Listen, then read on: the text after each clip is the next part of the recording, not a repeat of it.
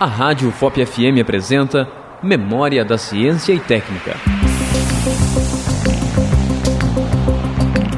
Perfuratriz percursiva, usada principalmente em minas subterrâneas na perfuração de rochas para desmonte com explosivos. As perfuratrizes percussivas apresentam em geral acionamento por ar comprimido são utilizadas para perfuração de diâmetros que vão de 38 a 125 milímetros. Acabamos de apresentar Memória da Ciência e Técnica, um programa de educação e orientação sobre a evolução da técnica e tecnologia humana nas ondas do seu rádio.